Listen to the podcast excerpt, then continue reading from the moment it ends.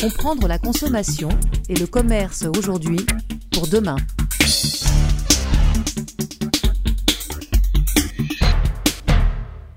Bonjour et bienvenue dans cette dernière édition des podcasts de l'Obsoco. Aujourd'hui, j'accueille Christophe Benavent.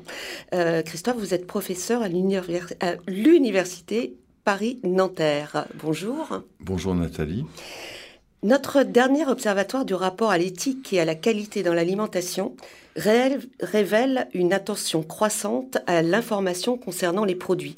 C'est donc de cela dont nous allons parler aujourd'hui. Euh, vous, Christophe Benavent, vous avez travaillé sur l'alimentation appareillée. Est-ce que vous pouvez nous en dire un peu plus? Oui, alors euh, ben, j'aime beaucoup votre choix. Consommation appareillée, c'était le titre d'un des chapitres euh, des, bouquins que le Cercle de l'Obsoco a réalisé. Effectivement, l'expression aujourd'hui commence à avoir une réalité matérielle. Alors, dans le domaine de l'alimentation, je pense qu'on peut tracer le paysage euh, assez rapidement. Euh, premier élément, euh, c'est cette initiative d'Open Food Fact, hein, d'essayer de crowdsourcer les étiquettes de produits alimentaires et cosmétiques aujourd'hui. Euh, avec 10 000 personnes qui ont réussi à identifier à peu près 600 000, on doit être à 600 000 ou 700 000 euh, références qui couvrent très largement euh, la totalité de l'espace. Et là, c'est à quel... quoi Il y a une 5, 6 ans, 10 ans? Oh, je plus les dates, oui, mais ça c'est le, grand développement sur les références s'est fait sur les trois dernières années. D'accord. Hein. Euh, donc on dispose euh, d'un outil euh, open, ça c'est un point extrêmement important, qui est l'équivalent d'un Google Maps, on dirait plutôt OpenStreetMap, c'est-à-dire un référentiel universel et indépendant des produits et des indications qui sont contenus dedans. D'accord. Notamment une, ça, c'est le deuxième élément euh, de, je dirais, l'évolution de l'information, cette invention du Nutri-Score, euh, un code coloré, simple à comprendre pour tout le monde, euh, parfaitement identifiable. Et le troisième élément, c'est ce succès inattendu d'une appli qui s'appelle Yuka, mais qui fait partie d'une famille euh, qui prolifère et prend différents positionnements. Je pense qu'on aura l'occasion de, mhm. de, revenir euh, sur les positionnements des différentes applications et qui exploite, ça c'est la chose intéressante, hein, la, force de Yuka, c'est d'exploiter Open Food Fact pour pouvoir offrir une réponse dans quasiment toutes les situations. Et la réponse est essentiellement faire apparaître le Nutri-Score euh, sur l'écran de l'ordinateur. Alors maintenant, là, on a posé, je dirais, les éléments matériels euh, du paysage. Hein. On sait que ça pèse sur les stratégies euh, euh, des industriels, mais aussi des distributeurs. D'ailleurs, certains distributeurs ont développé leur propre application.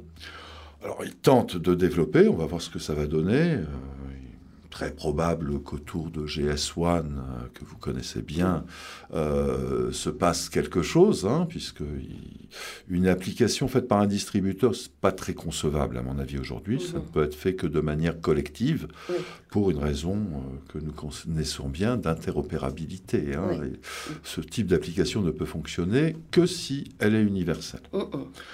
Donc voilà, on est dans une situation donc assez intéressante actuellement où on voit des changements de comportement au sens de comment fait-on pour rechercher l'information pour les produits, comment et aujourd'hui avec un outil digital. Je crois que c'est quand même euh, euh, une, première. Hein. On avait des prospectus, il y avait 60 euh, millions de consommateurs, il y avait toute une organisation, des organisations alimentant les consommateurs attentifs sur la qualité des produits. Mais là, on, a un couteau suisse de la consommation. Dans la poche et... Dans la poche, on sort, on scanne, et en on vérifie. pour le... Alors, juste une question, parce que vous allez ensuite développer vos, propres conclusions. Quelle méthode particulière, parce que vous avez un type de méthode très très particulier, euh, avez-vous mis en œuvre pour faire ces analyses, les analyses dont vous allez nous parler? Alors, globalement, aujourd'hui, je m'intéresse à la réaction des consommateurs à l'égard de ces applications et essayer de comprendre comment ces sources d'information peuvent euh, intervenir dans les processus de décision d'achat. Sur la méthode, ben, juste deux mots, c'est beaucoup, beaucoup d'analyses textuelles, donc essayer de récupérer des grands volumes d'avis de consommateurs euh, dans l'alimentaire, mais aussi dans d'autres secteurs comme le tourisme, on pense au TripAdvisor, etc. Là, c'est devenu aujourd'hui une source majeure euh, d'informations. Donc voilà pour la méthode. Bon, après, c'est utiliser des techniques dites de NLP, de traitement du langage naturel. Je dirais c'est un petit peu trop technique, euh, mm. pour, euh, Donc vous, pour cet recueillez un matériau Alors, ben, ce que je recueille, c'est directement, et ça c'est intéressant, c'est la parole des consommateurs. Hein, à l'état naturel, euh, presque. Mm. Souvent focalisé sur un objet, mais à l'état naturel. Alors, pour le type de résultat qu'on peut avoir, la piste, je dirais aujourd'hui, de réflexion la plus intéressante, c'est effectivement comment c'est intégré, quel est le rôle dans les, comportements et les décisions, surtout mmh. les décisions qui sont prises. Et là, euh, les décisions des consommateurs. Les décisions des consommateurs. Mmh. Et là, j'ai l'impression qu'on voit euh, revenir en force euh, un très vieux modèle de décision. Hein on les connaît, c'est les classiques des cours de comportement du consommateur, donc je les rappelle quand même rapidement. Le premier, eh c'est la décision la plus rationnelle, où on considère tous les attributs, où on pondère les attributs, et on va choisir celui qui a les meilleures moyennes. On mhm. appelle ça un, processus compensatoire. Euh, donc le prix, euh, la, valeur nutritive, etc., Le goût. Hmm. Euh, bon, mais qui est, il faut s'en souvenir, un processus qui demande beaucoup de calculs et d'efforts du consommateur. Il faut faire des comparaisons, éventuellement prendre un crayon, un papier, aligner donc les produits. C'est presque une hypothèse théorique, quoi. C'est pas, c'est pas la vraie vie des consommateurs. Non, Sauf si on achète une voiture, un ordinateur, un bien très très impliquant et qui a des caractères. Mm. Non. Euh, dans le tous les jours, euh, bon, les consommateurs, le deuxième modèle, ce sont les modèles lexicographiques. C'est-à-dire, en fait, on se concentre sur un seul critère. Et si euh, une marque domine sur ce critère, on abandonne les autres. Mm, mm. Bon, pour rappel, c'est à la base des stratégies USP, hein, Unique Selling Propositions. Pensons au marketing de Procter Gamble, les Pampers euh, on se concentre sur une chose, l'absorbance, euh, faire en sorte qu'il n'y ait aucune goutte de liquide qui ne sorte, on travaille ça mm. avec des gels, euh, mm. et parce qu'on a une meilleure technologie que les autres, on écrase le marché. On mm. écrase le marché. Les consommateurs n'ont qu'un critère de choix, c'est ce sur celui-là qui font leurs décisions. Et puis après, on a toute la famille des modèles qu'on appelle en anglais euh, elimination by aspect, donc euh, élimination par caractéristique, où le consommateur va demander un minimum de caractéristiques sur un produit. Dans le domaine de l'alimentaire, euh, ça va être euh, éventuellement un minimum de score en Nutri-Score. Euh, ça peut être éliminer des produits qui, qui possèdent des caractéristiques potentiellement nuisibles, les, les additifs, hein, simplement. Sachant que ces caractéristiques, elles sont aussi liées à des effets d'agenda de mise en mise en comment dire en perspective par les médias. On voit il y a des campagnes de temps en temps. Et donc ces critères augmentent certainement et doivent... Euh, Je j'en suis pas forcément extrêmement sûr. D'accord. En tout cas, vous pensez que c'est stable Ce qui me semble, euh, il y a sans doute des effets d'agenda mm. euh, indubitables, mais ce qui me semble plus intéressant, c'est que le rôle de la technologie dans la décision n'est pas d'obtenir un meilleur produit ou une meilleure décision, mais euh, en quelque sorte accentuent ces comportements d'élimination et servent de filtre. D'accord. Donc on est dans des stratégies de filtrage. D'accord. D'élimination. nous permet d'éliminer. D'accord. Exactement. C'est-à-dire dans l'usage, euh, on va utiliser Yuka ou MyLabel que je n'ai pas évoqué, mais qui est intéressant parce qu'il y a un élargissement des critères de choix à la sphère environnementale, économique. Il y manque sans doute euh, les critères les plus importants qui sont les critères religieux et autres critères politiques qui peuvent intervenir. Mhm. Certaines applications comme Boycott qui se placent sur ce créneau. Mais euh, quels que soient les critères, on va dire, moraux des consommateurs, euh, au fond, l'appli et le téléphone, hein, qui sert de support, va servir à éliminer les options qu'on ne souhaite pas.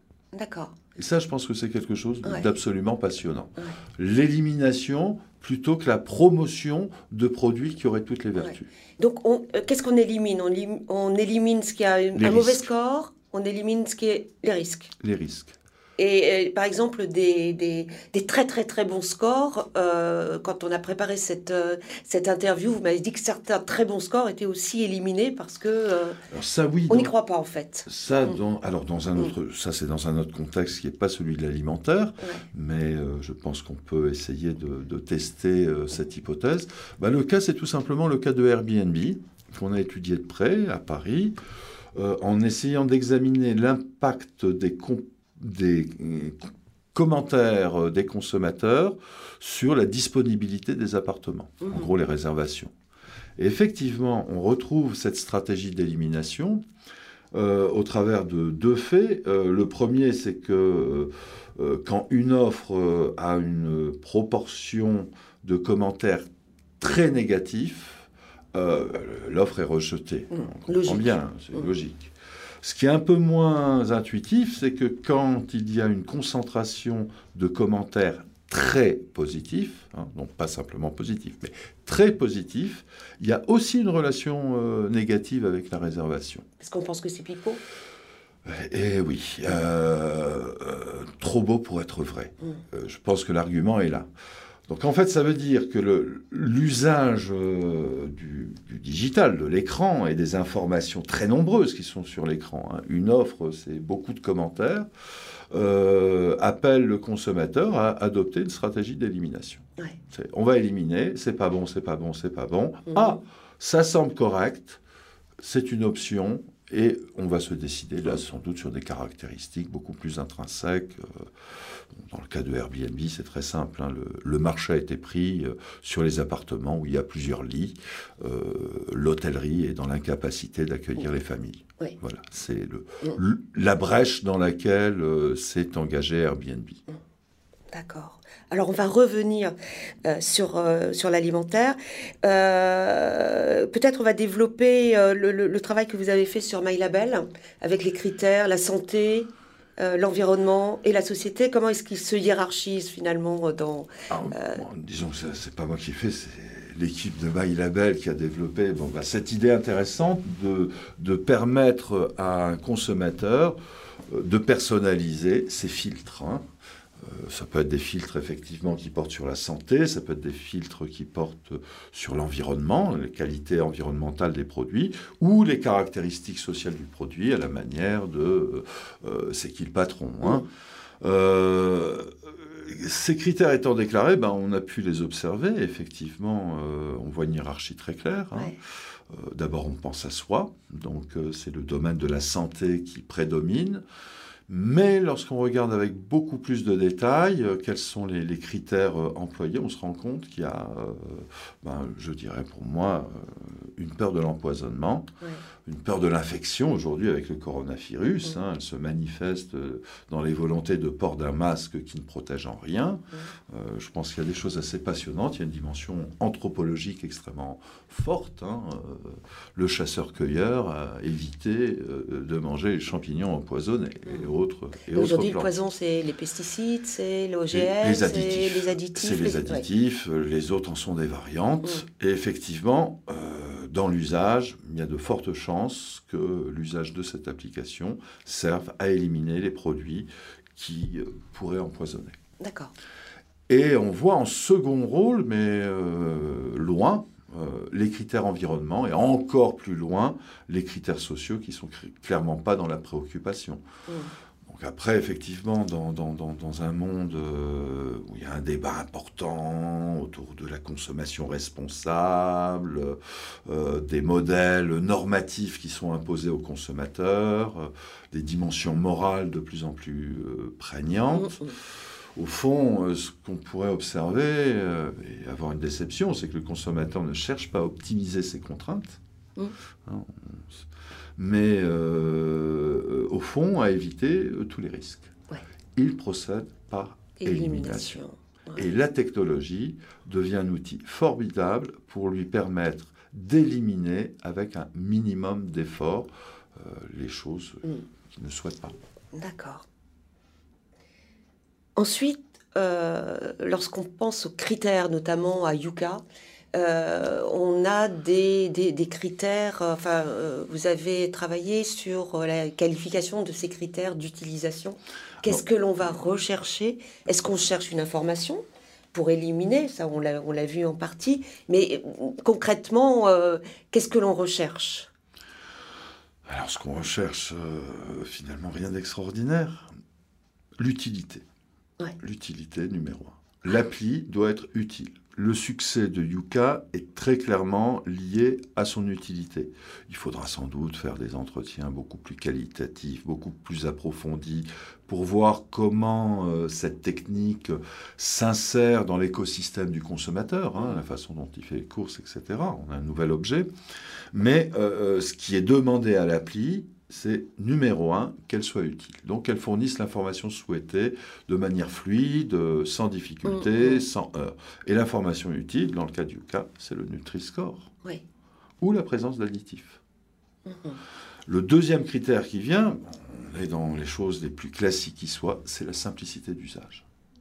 Il faut une appli parfaitement simple.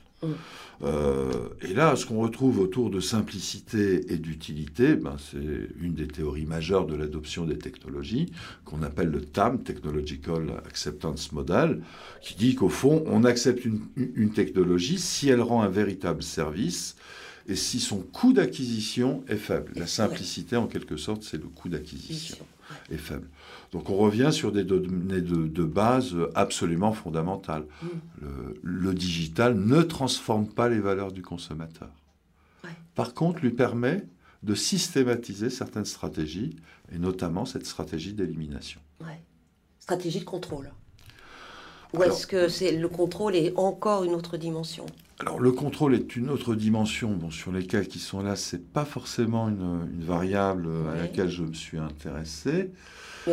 Mais, euh, elle me semble traverser euh, l'ensemble de l'ensemble de son monde. On, aura une attitude favorable à, quelque chose parce qu'on l'aime bien, parce qu'elle est en accord avec nos normes sociales. Euh, mais aussi, on l'oublie souvent, ce que je décris là, c'est le fameux modèle de Fishbein hein, de 1969. Mais le troisième, c'est qu'on ait le sentiment d'avoir un contrôle sur son comportement. Et là, effectivement, ce type d'outil permet au consommateur d'exprimer et de manifester son, contrôle sur les éléments. Alors c'est un contrôle, euh, je dirais, négatif, c'est pas un contrôle positif au sens que le consommateur euh, a le sentiment d'atteindre ses buts. Oui, d'améliorer quelque, ou d'améliorer quelque chose, donc dans une logique améliorative, mmh. mais euh, lui donne plus de force pour être capable de détecter ce qu'il ne souhaiterait pas. Mmh. Alors, naturellement, euh, c'est un, sacré défi qui est offert aux marques. Puisque l'enjeu pour les marques, c'est plus d'être aimé, c'est de ne pas être éliminé. Il ne faut pas se retrouver dans la liste de l'appli euh, qui sert de vérification. Là, on observe des comportements dans le temps. Hein. Au début, les gens jouent beaucoup avec les applis. Hein côté gamifié euh, de mmh. l'activité. Mmh. Donc sur ce type d'appli, s'amuse à scanner euh, euh, tout et n'importe quoi, uniquement pour avoir ce, ce plaisir presque jouissif d'avoir un contrôle sur le produit qu'on achète parce qu'on a de l'information sur lui-même, même si on ne regarde pas en détail l'information, mais le, potentiel de, de, de contrôle. donc lui apporte une satisfaction. Une fois que ces applis sont rentrées dans les habitudes, ont été domestiquées, comme le dirait un spécialiste de, l'adoption des technologies de l'information décédé qui s'appelle Silverstone, hein, avec un magnifique bouquin dans les années 90 sur justement comment les consommateurs domestiques, euh, il s'est intéressé à l'époque, euh, disons, à l'audiovisuel à la maison, donc comment on les installe et on les fait habiter un mmh. habitat. Hein. Euh, donc, dans cette, euh, cette optique-là, euh, donc le, contrôle, effectivement, joue, joue un rôle essentiel. essentiel. Dernière question, parce que le temps passe très très vite. Euh, on a parlé tout à l'heure des approches plutôt collaboratives. Euh, de, euh, de, donc on a parlé de GS1, mais d'autres, enfin une démarche qui pourrait être faite à plusieurs acteurs. Ferme France. exactement, Ferme France et, et d'autres. en quoi, qu'est-ce qu'elle qu'est-ce qu'elle donnerait de plus? Enfin, j'ai une idée, mais qu'est-ce qu'elle donnerait de plus par rapport à ces euh, stratégies de contrôle, etc. On imagine, on va travailler dans la simplicité, on va aussi travailler dans l'utilité. Qu'est-ce que euh, le, grand intérêt de, ces, de cette approche collaborative, ça pourrait être quoi, en quelques mots? Approche collaborative entre les industriels ou entre les consommateurs? Entre les différentes parties prenantes. Ah ben, on revient au premier mot prononcé euh, au moment de l'entretien, interopérabilité, universalité. Euh, ces applications seront diffusées de manière massive si elles couvrent absolument l'ensemble du champ de la consommation de tous les consommateurs. Mmh. Donc aujourd'hui, effectivement, euh, le système Open Food Fact triomphe, donne des garanties d'indépendance qui sont indispensables pour maintenir la crédibilité de ces systèmes. Un système, une application faite euh, par les industriels aurait quand même une crédibilité euh, beaucoup plus faible. Hein. Là, on retrouve le grand classique des labels. Systématiquement, les labels publics et indépendants ont une plus forte crédibilité que les labels euh, des distributeurs et des fabricants. Des intérêts privés. Voilà. forcément. D'accord. Eh Très bien. Est-ce que vous voulez rajouter quelque chose? Une, question que je ne vous aurais pas posée euh, non, là, je crois qu'il y avait déjà beaucoup de questions. Très bien. Merci beaucoup, Christophe. Merci, Nathalie. Merci beaucoup pour cette, euh, cet entretien. Et puis, et puis à bientôt euh, pour un prochain épisode des podcasts de l'Observo.